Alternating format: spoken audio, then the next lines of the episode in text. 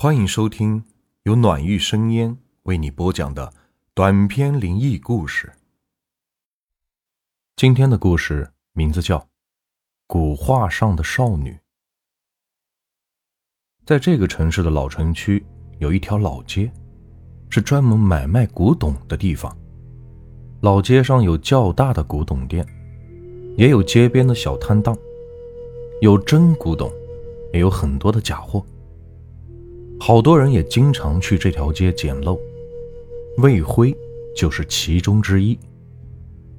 魏辉是一家大医院的医生，他个性比较内向，至今还过着单身的生活，没有什么朋友，只有一个张亚明，对，是他大学时候的同学，在本市的另外一家医院工作。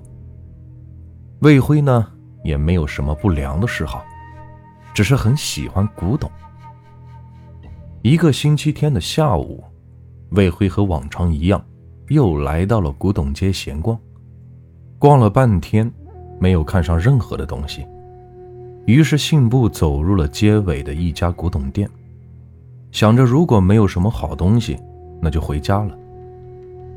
这个古董店里的光线不太好，有点黑咕隆咚的。这也是有些古董店的特色。一呢是来制造气氛，二来是容易卖假货。魏辉正看得索然无味，突然觉得背后好像有道目光正在盯着他，回过头去，却又不见任何人。就在这时，魏辉发现墙角处挂着一幅古画。画上是一个长发披肩的少女，魏辉看着她的时候，觉着她的眼神是神采奕奕，好像她也正在看着他，而且要看到他心里去了。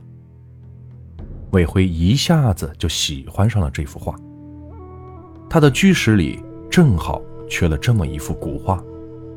魏辉走进那幅画，在暗淡的光线下。仔细的欣赏了起来。那少女看不出是什么时代的人，只是穿着一条粉红色的长裙，长发披肩，好像是刚沐完浴。少女的背后也没有什么背景，画布是绢制的。魏辉确定，这是一件有价值的真货。他问了价钱，老板的开价。也太便宜了，便宜的就像是街边卖的那些印刷拙劣的明星画。即使这幅画不是古画，都完全不止这个价格。于是魏辉连想都没有想，就直接买下它了。魏辉回到家后，立即把这幅画挂在了卧室睡床对面的墙面上。挂好了，他再一次的仔细欣赏了起来。白色的绢质画布已有些发黄了，但是那黄色很淡，对整幅画的效果并没有什么影响。他看不懂画布的织法，这种织法是魏辉以前收藏的古画中从未见过的。画上的少女是极度的美丽，神情也极为逼真。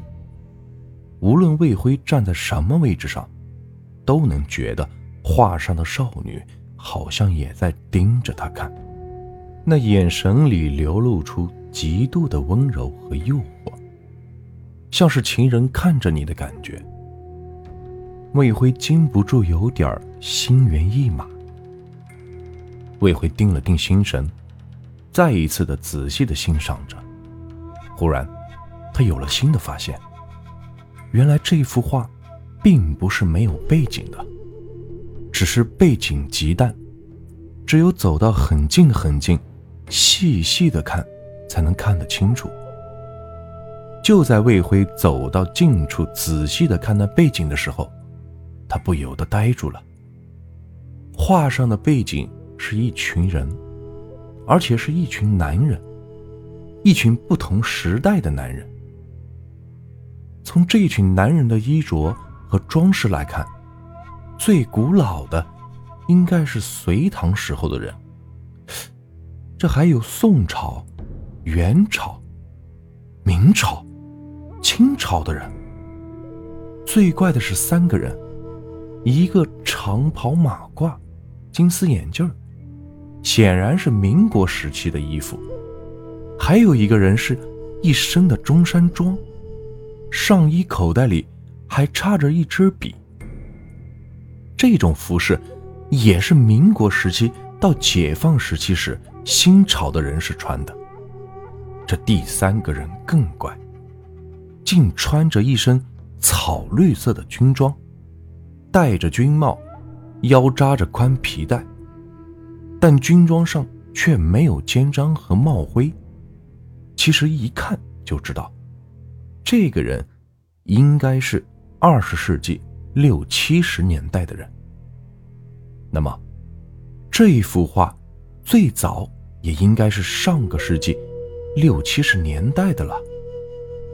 想到这里，魏辉并不是很失望。虽然年代不久，但是画的非常好呀。魏辉的心里只是疑惑：是哪个画家有如此的神来之笔？他又为什么？要画这么幅古怪的画呢？这种不知是何织法的画卷，又是怎么织出来的呢？他怎么能让才几十年的东西，像是上千年的古董一般？这人一定是造假中的超级高手了。可这幅画的售价，为什么又这么便宜呢？魏辉数了数画上的男人，一共是二十一个。他带着疑问，细细的看着画，却忽然一下呆住了。画中少女那原本浅浅的笑容，这时候却变得诡异而神秘起来，好像是看透了魏辉的心事一样。魏辉发了一会儿呆，再回过神来看画上的少女。却又是原先淡淡的笑容了。第二天早上，魏辉一觉醒来，就向画上的少女望去，少女仍然带着淡淡的笑容，眼光里流露出极度的温柔和诱惑。魏辉拍了拍自己的头，昨晚的梦太荒唐了。他梦见了画上的少女，而少女在他的梦中是那么的柔情似水。他拜倒在少女的长裙之下。此后一连多天，魏辉都在梦中和少女缠缠绵绵的。魏辉曾打电话给最好的朋友亚明，想把这件怪异的事情和他说一下，但每次话都是到了嘴边又说不出来。而这个古怪的梦对他的身体也没有什么影响。只是让他老是牵挂着梦中的情人，有时上着班就能想起那些令人如醉的情景来，就想快一点的下班回家去，好躺在床上做那美妙无比的梦。不久，魏辉已经变得是有些无心上班了，甚至连平常的值夜班也不想去，总想着找个借口不值夜班。好在夜里做那缠绵的美梦。这天夜里，魏辉再次在梦中看见了少女。魏辉和那幅画的事儿，医院里是不知道的。同事见他三天没有来上班，就向领导汇报了。领导也打了好多次电话，手机关机，家里电话也没有人接听，便派的人去了他的家里，喊破了嗓子。也没人出来，无奈之下，医院报了警，并通知了魏辉的父母。警察打开了魏辉的家门，发现门是从里边反锁上的，而且魏辉的钱包、钥匙、手机等全放在卧室的桌子上，床上的被子没有折，一看就知道魏辉在这里睡过觉，只是不知道他什么时候起床的。门窗及阳台的防盗网也全都是好的，并没有被撬过的痕迹。警察对现场勘查后，惊异地得出了这样的结论：魏辉是在家里失踪的。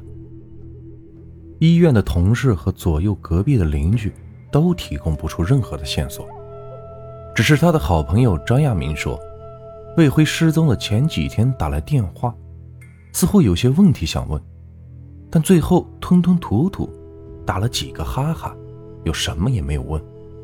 张亚明对此并不觉得特别奇怪，魏辉向来就是这种人。魏辉的父母从外地也匆匆的赶来了，警察问他们，更是一问三不知。也有人留意了魏辉收藏的古董，但也并没有什么发现。那幅画仍然挂在那面墙上，画上的少女仍是淡淡的笑着。用极度温柔和诱惑的眼光看着每个人。魏辉的失踪成了悬案，警方没有最后的结论。魏辉的父母也是怀着极度悲伤的心情返回了自己居住的城市。临走前，他们把魏辉居室的钥匙也交给了张亚明，请他照看一下，并盼望着哪一天。魏辉能突然回来，张亚明于是常常去魏辉的居室看一看。虽然这里离他住的地方很远，但这也是义不容辞的事情。一天夜里，张亚明和朋友从酒吧喝完酒，已经是太晚了。如果回到自己的家，那就睡不了觉了。幸好这里离魏辉的住所很近。张亚明便打算去那里睡一夜。他到了魏辉的住处，洗完了澡，躺在床上，一抬眼，正好看见了那幅画。画上的少女正微笑着，眼神中流露出极度的温柔和诱惑。多么甜美的少女啊！如果能和这样的女人……张亚明有点心猿意马了，他从床上跳起来，想仔细的看看这幅画。张亚明走进了那幅画，凑的是很近很近，在明亮的灯光下，他发现了画中奇怪的背景和那群极其古怪的男人。这些男人和画上的少女，多么不协调呀！他饶有兴趣地数了数画上的男人，发现上面有二十二个。再仔细一看，他察觉那些男人身上穿的衣服竟然是不同时代的。看到这里，他不觉地嘀咕起来：“这画画的人画技虽然高明，但构思却狗屁不通。”他一边这么想着。